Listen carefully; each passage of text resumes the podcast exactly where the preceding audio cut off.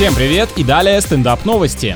Житель Нидерландов снял и опубликовал фото странного гуся, который летел вверх ногами. Изображение, правда, вам скажу необычное, кажется, что птица застряла в графических текстурах. Естественно, у пользователей возникло много вопросов, но к дискуссии присоединился специалист по дикой природе и объяснил, что животное просто хвастается перед сородичами своим мастерством полета. Оказывается, пернатым тоже знаком душевный порыв типа «смотри, что могу», главное, чтобы они не провоцировали пилотов пассажирских самолетов.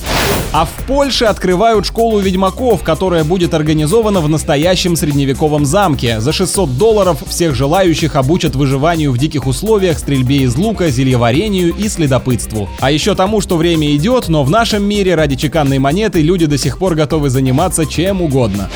На этом пока все. С вами был Андрей Фролов. Еще больше новостей на нашем официальном сайте energyfm.ru.